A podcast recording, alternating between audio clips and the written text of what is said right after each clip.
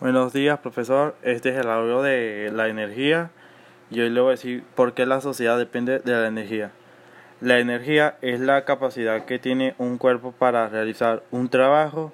Ella no se crea, se transforma, tiene muchas funciones como en la comunicación, en la movilización, en la medicina, la producción, etc y es importante porque nos hace la vida mucho más fácil y nos aligera la carga.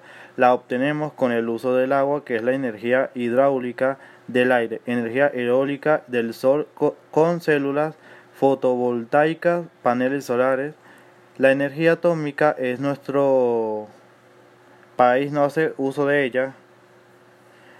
La usamos en el acondicionamiento del clima en la vivienda o lugar de trabajo con máquinas de calefacción o refrigeración, en los vehículos electrónicos de transporte masivo, bus y ferrocarril, para la movilización más rápida y cómoda.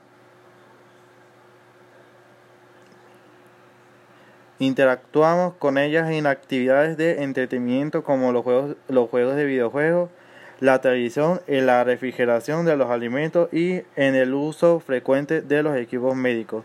Una de las energías más usadas por el hombre es la generada por el agua, usando turbinas en sitios de presas, las energías usadas por los motores de combustión y la energía eólica, usando el poder del viento y muchas otras más en pequeñas escalas. La diferencia más significativa de su uso es la manera como impacta sobre el ambiente. La combustión de hidrocarburos genera mucho ruido y tiene poco y poco vida útil. La energía hidráulica, su costo inicial es mucho más costosa, pero tiene una larga, una larga vida útil, no contamina y la energía eólica tiene un alto costo y un mantenimiento constantemente. La energía primaria es la generación de luz o alumbrado en servicios y comunicación.